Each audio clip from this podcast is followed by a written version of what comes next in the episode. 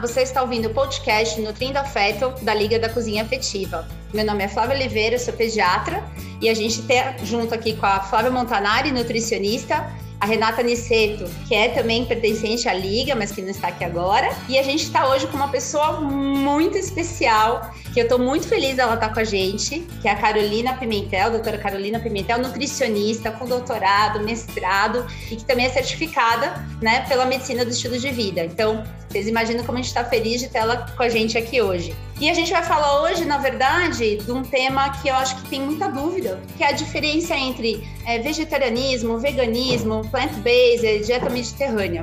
Bora lá!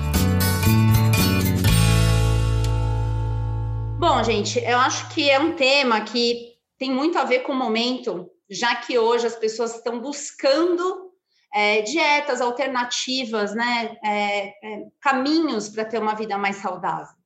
A questão toda, e, e a Carol está aqui por causa disso, é que a gente tem que buscar, na verdade, um equilíbrio e o que faz sentido para a gente, culturalmente, socialmente, é, das nossas memórias afetivas. A gente martela muito isso na liga, referente ao que a comida significa para você. Não adianta você embarcar numa dieta plant-based, por exemplo, se você vê que não tem a ver com você, que não faz sentido para o seu dia a dia, para sua rotina, para sua família. Então a gente está hoje aqui para bater esse papo e, e, diferenciar e tirar algumas, algumas questões que estão envolvidas, né, do, da carne vermelha, enfim. E a aula que eu assisti da Carol na pós-graduação que eu estou fazendo no Hospital Albert Einstein de Medicina do Estilo de Vida, ela falou assim que às vezes ela fala umas coisas que o pessoal vira o olhinho, assim, sabe? Quando... Porque, na verdade, as pessoas esperam, às vezes, uma postura muito radical, né? Principalmente da parte de nutrição. A Flá e a Carol podem falar melhor que eu, né? Onde existem muitos extremismos. E aqui, com certeza, na Liga, vocês já perceberam que não existe isso. Então, Carol, eu queria que você se apresentasse, introduzisse esse assunto para a gente. Vamos começar nosso bate-papo. Flávia, obrigada. Que prazer estar aqui com vocês, com as Flávias. Uma honra. É, eu acho muito bacana o trabalho que vocês fazem, toda essa divulgação em medicina do estilo de vida. Eu acho que é para isso que os profissionais de saúde estão nas redes, né? Para a gente poder aumentar a nossa capacidade de comunicar uh, saúde baseada em evidência, né? E que seja agregadora inclusiva. Eu acho que esse é o nosso, o nosso papel e que é o muito da cara da medicina do estilo de vida, né? Utilizar os pilares do estilo de vida como alvo terapêutico, inclusive, né, ou, sobretudo a nutrição. Uh, e a gente sabe que dentro né, desses pilares da MEV, a nutrição uh, em MEV prega em uma dieta, é, prega não gosto muito dessa palavra, mas ela preconiza né, uma dieta centrada em vegetal, plant-based diet, né, ou dietas baseadas em vegetais. E não foi por acaso que eu fui para a medicina do estilo de vida. Né? Na minha tese de doutorado, eu estudei a dieta vegetariana e, e, encontrei dados protetores de saúde importantes. E aí todo o meu olhar sobre os padrões de dietas, né, eles foram aí uh, se moldando frente a esses novos conhecimentos. Então eu sou uma defensora das frutas e hortaliças, né? Eu acho que não tem alimentação saudável se ela não é rica nesses alimentos que são aí extremamente protetores à saúde. O que, que você me fala, que esse assunto é polêmico, da carne vermelha? Porque, assim, a carne vermelha, ela é muito demonizada. Mas eu acredito muito é, na, na, na, questão do pertencimento, né? Eu brinco, eu sempre dou o exemplo do gaúcho. Se um gaúcho chega para mim e fala assim, não, eu como churrasco todo fim de semana porque eu baseei minhas memórias afetivas de infância nisso não tem como virar para essa pessoa e falar: olha, você não vai mais fazer o seu churrasco. É, mas eu vou perguntar: mas o que você come durante a semana? E tentar introduzir os alimentos. Acho que esse é um conceito legal da gente falar, porque as pessoas acham que às vezes tem medo até de procurar um nutricionista, né? Porque vai ter essa abordagem um pouco radical e a pessoa não quer abrir mão desse, desse vínculo afetivo que ela tem com o alimento a carne vermelha acaba sendo muito demonizada mesmo, né? E que é diferente do embutido.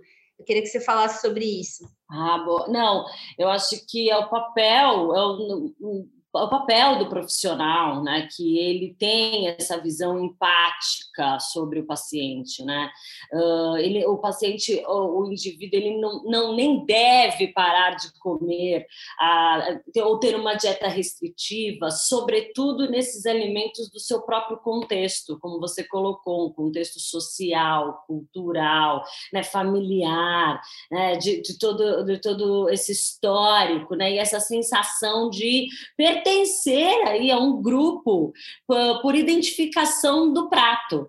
Agora, nós temos um cenário de saúde muito preocupante, né? Agora, assim, a gente está cegas, mas até os últimos dados que nós tínhamos do Vigitel, que é a vigilância em saúde por meio de inquéritos do telefone, então ele liga para os brasileiros e pergunta como está a sua saúde, esses dados mostravam para a gente que a cada dois brasileiros, um não tem o peso adequado, né? Um quarto da população com hipertensão, quase 10% da população com diabetes. Então, a gente tem um cenário de saúde enraizado numa má alimentação e no sedentarismo que nós precisamos reverter.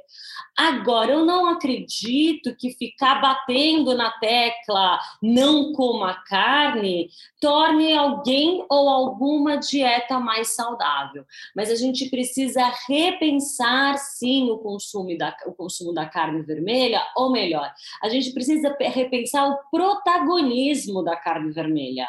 Né? A gente precisa, não, não, não, não acho que para aqueles que não querem, não acho que eles precisam restringir totalmente a carne, uh, né? mas eu acho que sim é preciso reavaliar a quantidade desse alimento específico no prato, porque a gente precisa abrir espaço no prato para esses alimentos que nós não consumimos, que são os alimentos vegetais.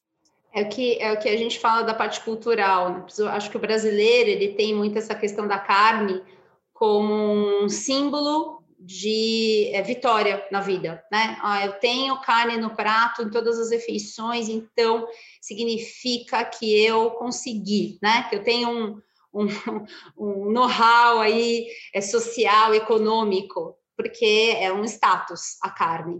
Sim, comer carne foi uma conquista. Exatamente, e aí isso acaba sendo um pouco difícil né, de abordar, principalmente às vezes até com as classes mais baixas, onde parece que a carne tem um significado ainda mais importante. Então, é importante ressaltar isso para quem está ouvindo, que pensando num prato ideal, quando eu mostro o prato ideal numa introdução alimentar, eu falo, olha o tamanhinho da quantidade de proteína animal. É o tamanho da mão da criança fechada. E tem mãe que arregala o olho que eu já sei que deve ser metade do prato proteína animal.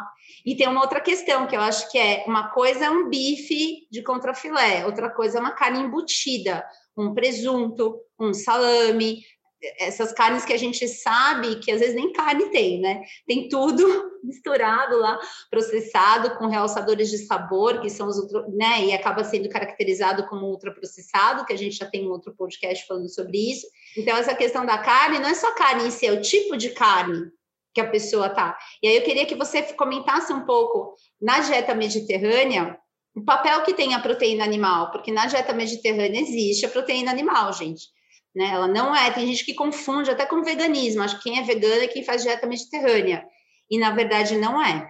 É, a gente tem é, diferentes nomes aí de dieta que tem, na verdade, o mesmo padrão, não né? um padrão vegetariano. Mas antes disso, só para a gente entender a diferença né, da carne natura, uh, como você colocou, que é o bifinho, né, o bife, ele é bem diferente de um embutido processado, ultraprocessado curado, por exemplo, que utiliza conservantes, conservantes aí que uh, uh, por uma alta exposição também estão relacionados a um risco à saúde, alguns estudos que já associaram o consumo desse grupo específico de embutidos com o aumento do risco para o surgimento de alguns cânceres, principalmente né, câncer de intestino.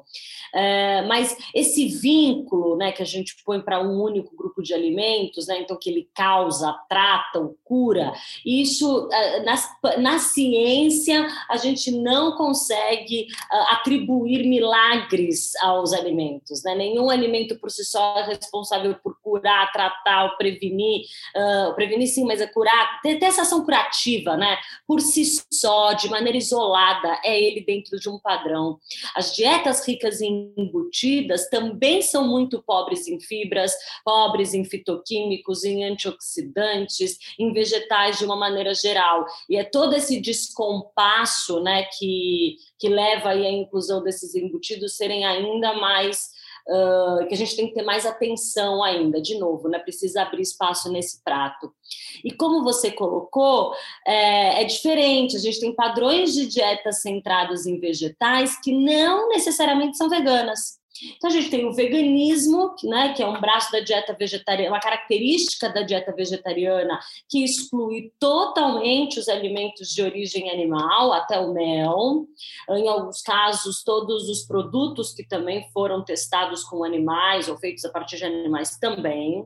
A gente tem o ovo-lacto vegetariano, que exclui carnes, aves e peixes, mas inclui leite e derivados. Ainda existem outras, outras características, então, só o ovo vegetariano, ou só o lacto vegetariano, né? dependendo do que ele está excluindo na dieta. Mas dentro desse universo de dietas baseadas em vegetais, né, das plant-based diets, a gente tem a dieta planetária, que inclui aí a carne vermelha duas vezes ao mês, por exemplo, num total de 230 gramas, mais ou menos, por mês. A gente tem a, a própria dieta do Guia Alimentar Americano, que também é centrada em vegetal. A gente tem a própria dieta preconizada pelo American College e pelo Colégio Brasileiro de Medicina do Estilo de Vida, que também pode excluir ou não esses alimentos de origem animal. E a dieta do e a dieta do Mediterrâneo, que é a clássica, né? Ou seja, eles consomem carne, eles consomem leites e derivados, eles consomem aves, mas isso é o topo da pirâmide alimentar. Ou seja, esse consumo é bem ocasional, né? A proteína ali vem do peixe, principalmente, também vem de nozes, né? E, e de todo e de grãos né? Principalmente, que, que acho que é esse o grande, a grande questão, né? Quando a gente fala, olha, precisa diminuir a carne, as pessoas pensam, mas então eu vou comer o quê? Né? Eu vou substituir pelo quê? E os feijões, né? O grupo das leguminosas é, é, o que mais é o, tem a grande representatividade aí das proteínas vegetais. Então, sim, quando você for é, excluir, diminuir ou passar por essa transição para adotar umas dietas ricas em vegetais, a gente vai comer arroz e feijão né? Que é a nossa dieta brasileira aí, que também pode ser adaptada uh, num, padrão de dieta baseada em vegetal. Sim, as pessoas às vezes ficam pensando que só existe arroz e feijão, mas existem vários tipos de feijão. Existem outros grãos que, né, que estão junto, edamame, que é diferente, a mesma soja, né? Lentilha, ervilha, exato. Grão de bico. Grão de bico, grão de bico maravilhoso. É o coringa, né? Você faz tudo com o grão de bico. É, com o grão de bico. Né? Eu brinco que é a nova ricota. Uh, a Flávia deve saber, quando a gente faz dietas muito restritivas, a ricota é, era, é maravilhosa, né? Porque ela tem baixas calorias e um alto teor proteico. Então a gente fazia ricota com tudo. A pessoa, né? É, nhoque de ricota. Olha, não é bem nhoque, é ricota misturado com não sei o quê. É, e o grão de bico é a nova ricota, eu brinco, porque a gente consegue também fazer preparações. Até mousse de chocolate, né? Com a água do grão de bico. Ah, você consegue fazer tudo. Exatamente. Do prato principal até a sobremesa, do café da manhã até a ceia. É, é, Fora é. que a gente sempre fala, né? Que é, essa parte da, do, da dieta, né? O plant-based, de você, principalmente agora nesse momento que a gente está vivendo, né? Com Covid, que a gente tem que fortalecer aí, potencializar nossa imunidade, a gente vai conseguir é, essa coisa da imunidade fortalecer através dos vegetais. Então, o grão de bico aí é o nosso maior aliado as, as, sementes, gente, sementes de, de girassol, de gergelim, de linhaça, a gente pode enriquecer cada vez mais os nossos pratos. E quando a gente pensa, né, que a gente estava até falando da, da carne vermelha, do peixe, a Carol pode falar, né, Carol? A gente sempre fala que o sonho da nutrição era que o brasileiro consumisse pelo menos três vezes na semana um peixinho, gente. Um peixinho tão rápido, tão gostoso, tão fresquinho. E, e às vezes a gente acaba sempre optando por outras coisas mais rápidas, às vezes até uns embutidos, como a Flávia falou, é, que é pobríssimo né, em nutrientes, e, ou então, às vezes, uma carne vermelha. Então, é o equilíbrio, né, que é o que a, a Liga sempre prega se a gente tiver equilíbrio, eu sempre falo para os pacientes, tem um planejamento. Então, segunda-feira, é, até tem um movimento né, do vegetarianismo, segunda sem carne. Então, a gente pode, talvez, por exemplo, comer, iniciar a segunda-feira com peixe, terça carne, quarta-feira um frango, é, é, quinta-feira um peixinho novamente, depois, por exemplo, na sexta, cogumelos, gente, fica delicioso, né, pratos com cogumelos, então acho que a questão do, do planejamento é, é, a base para a gente ter uma alimentação aí mais saudável. É, você falou da segunda-feira sem carne, o, eu gosto muito desse movimento, o Brasil, depois da Inglaterra, né, do Reino Unido, que foi quem, quem instituiu a segunda sem carne, é o país com mais adeptos à segunda-feira sem carne, então a gente tem também dentro de cozinhas industriais, to, é, né, algumas já adotaram a segunda sem carne, justamente para ser uma oportunidade para incluir esses grãos, outros cereais, né, e dar oportunidade para as pessoas conhecerem também novos alimentos. Mas por que, que eu acredito muito nesse movimento? Porque ele é gentil, ele não está falando para você, segunda-feira você não coma carne, porque se você comer carne, né? não, ele está falando, olha, nessa segunda vamos comer né, alimento, uma, uma refeição com vegetais. E é só segunda. Então, eu acho que se todo mundo já reduzisse pelo menos um dia na semana o consumo de carne, em termos individuais e comunitários, ou seja, né, quando a gente pensa em modelos de produção, isso já faria um, um super efeito. E, Flávia, você colocou da questão do equilíbrio, né, a gente, é, é, é bem isso. E, e uma coisa que a gente também não pode deixar de defender sempre, né? De falar, o nutricionista ele é uma pessoa legal, porque o papel dele é que dizer que uma alimentação saudável pode, e mais do que isso, deve ser prazerosa. Né? Não existe alimentação saudável quando você não tem prazer naquilo que você não está consumindo. Né? Eu falo, Carol, que comer é um dos melhores prazeres da vida, né? Então, se a gente souber comer pensando em quantidade e qualidade, a gente pode comer de tudo um pouco. E é isso que a gente sempre acaba tentando levar para os pacientes, né? O equilíbrio. Se você entender essa, essa questão que eu falei da quantidade e da qualidade, a gente vai poder comer aquela pizza no final de semana. A gente não está aqui para retirar né, todos os alimentos. E tem muito que também a Flávia estava falando da memória afetiva. É, é até egoísmo da nossa parte se eu, por exemplo, chegar e falar assim: olha, me desculpa, mas você não vai poder comer o mousse de chocolate, que às vezes ela vai lembrar que era a avó que fazia, que era a mãe que fazia. Então, assim, eu acho que a gente tem que pensar num contexto. É, é o paciente além, né? Além da, da, questão do que ele busca, da saúde, tem essa muito essa questão da memória afetiva, que é o que a gente prega muito. É claro. E depois vamos pensar em termos técnicos. O que, que a exclusão de um mousse de chocolate mudaria metabolicamente de maneira importante? É, é, não, eu só vou diminuir a, a, qualidade da saúde mental daquele indivíduo. Ele entra com um problema, ele sai com dois, né, do nosso consultório. Isso aqui é a questão. Eu acho que o nutricionista ele tem um papel muito de é, empático. As pessoas têm que entender que ele vai tentar, é, é, tão individualizado a coisa, é tão necessário ser individualizado, e eu vejo agora essa massificação, né? Você vai no Instagram, é todo mundo quer dar a solução para os seus problemas, baseado na sua verdade. Então, a gente ouve muito sobre jejum, jejum intermitente, é, veganismo. Só que assim, eu acho que tá todo mundo certo, não tem ninguém errado. É, porque, assim, na verdade, por exemplo, eu, né? Eu sou uma pessoa que jejum para mim não tem muito sentido, um jejum assim que forçado, né? É, eu treino muito, eu treino todos os dias, eu tô correndo 70 quilômetros por semana, eu não vejo sentido para mim. E às vezes eu vejo algumas pessoas falando, né? Não, mas é ruim comer antes de treinar. De repente, para aquela pessoa pode ser ruim, mas para mim não é.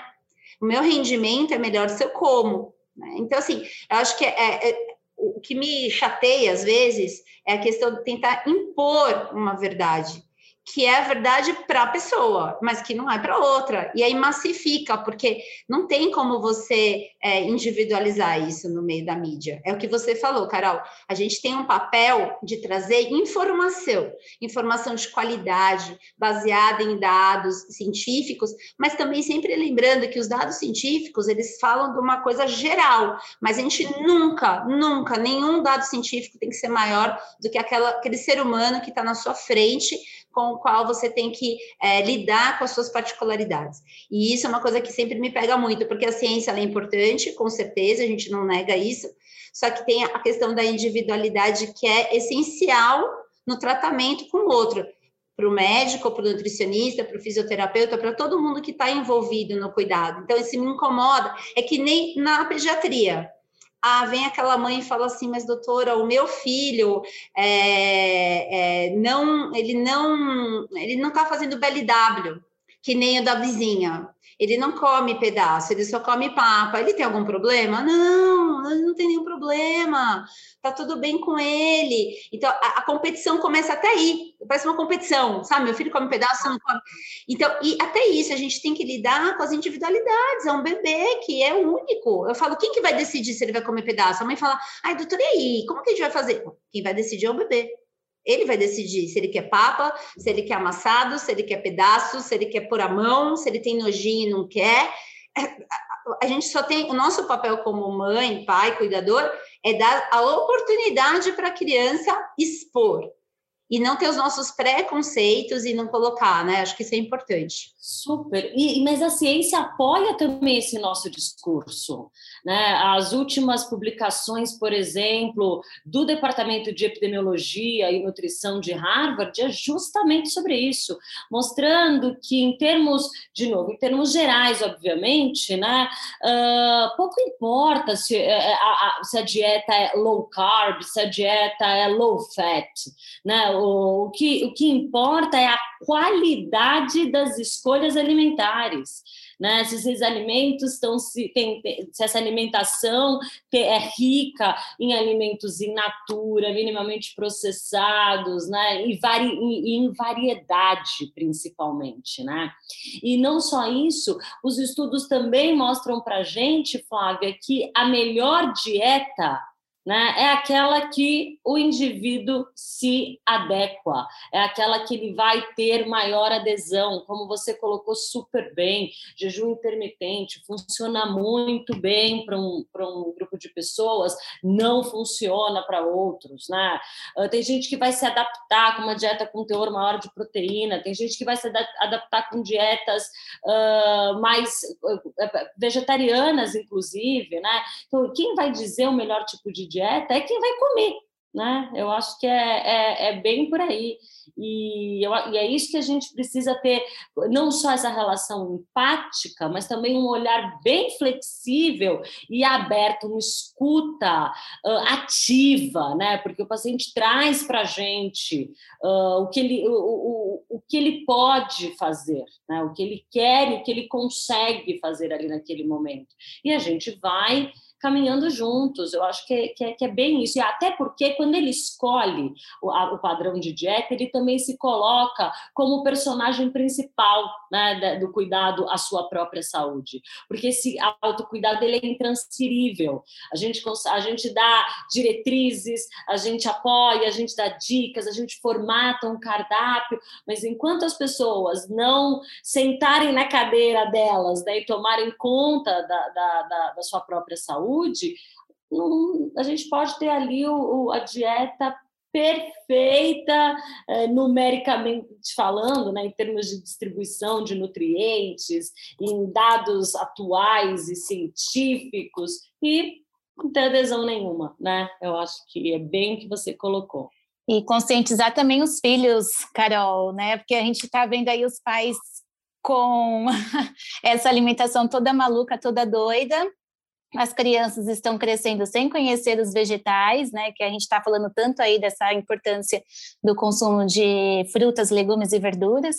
É, se você vai apresentar, por exemplo, uma berinjela, a criança não conhece o que é uma berinjela. Infelizmente, é uma triste realidade. Então, convidar né, os seus filhos também para sentar nessa cadeirinha e se conscientizar de uma alimentação mais saudável daqui para frente. É, e dá, dá um exemplo, né? Eu acho que expor as crianças a, a, essas variáveis de saúde, né? Por mais que a gente saiba que é preciso oferecer oito vezes de maneiras, oito de maneiras diferentes, né? É, o mesmo brócolis, por exemplo, até para a criança começar a pensar em talvez encostar nele, né? É, mesmo que ela não coma ela está exposta, né? Ela tá, ela tá, é, em algum momento isso vem com mais, entra no, universo dessa criança com mais naturalidade. Então, ela tá vendo, né? É o que a gente sempre acaba falando, são sentidos que tá ali na cozinha, que tá na casa, ela tá vendo, ela tá pegando, ela tá sentindo, ela tá experimentando, e é, é que nem eu sempre falo, é um trabalho de formiguinha que a gente tem que fazer com as crianças.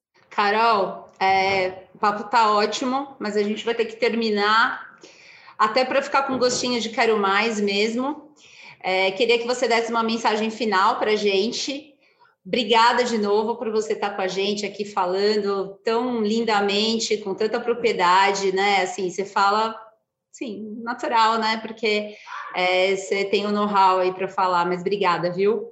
Ah, obrigada a você, Flávia, pelo convite, por esse espaço. Eu já estou com vontade de mais, então já estou aqui me convidando para participar de outros, para a gente poder mergulhar mais fundo nesse assunto. E como mensagem final, a gente está no ano, segundo a, a, a, ONU e os Objetivos de Desenvolvimento Sustentáveis, 2021 é o ano das frutas e hortaliças. E não existe mensagem mais simples, sucinta, clara e objetiva do que as cinco porções de vegetais por dia, né? Os cinco ao dia. Então, eu queria deixar, acho que esse recado para todo mundo que vai escutar, escutando, escutar a gente, né?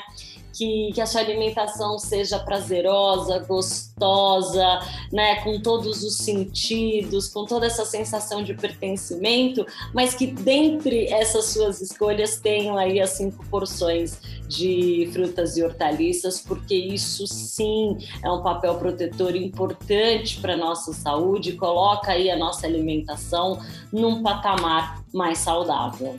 Poxa, obrigada de novo. Você ouviu o podcast Nutrindo Afeto da Liga da Cozinha Afetiva, é, episódios em todos os, os tocadores favoritos. Siga a gente nas redes sociais, arroba Liga da Cozinha Afetiva. Na semana, na próxima semana, a gente vai ouvir o Dr. Bruno, cardiologista, e ele fez um livro maravilhoso, Viva a Sua Cura. Ele vai falar sobre formação de hábito e como que a corrida mudou a vida dele. Ele era um médico em burnout, estressado, obeso, com os exames todos alterados, e ele não enxergava isso. A gente vai conversar com ele, é muito enriquecedor, vai ser muito boa essa conversa. Esperamos vocês. Tchau, tchau.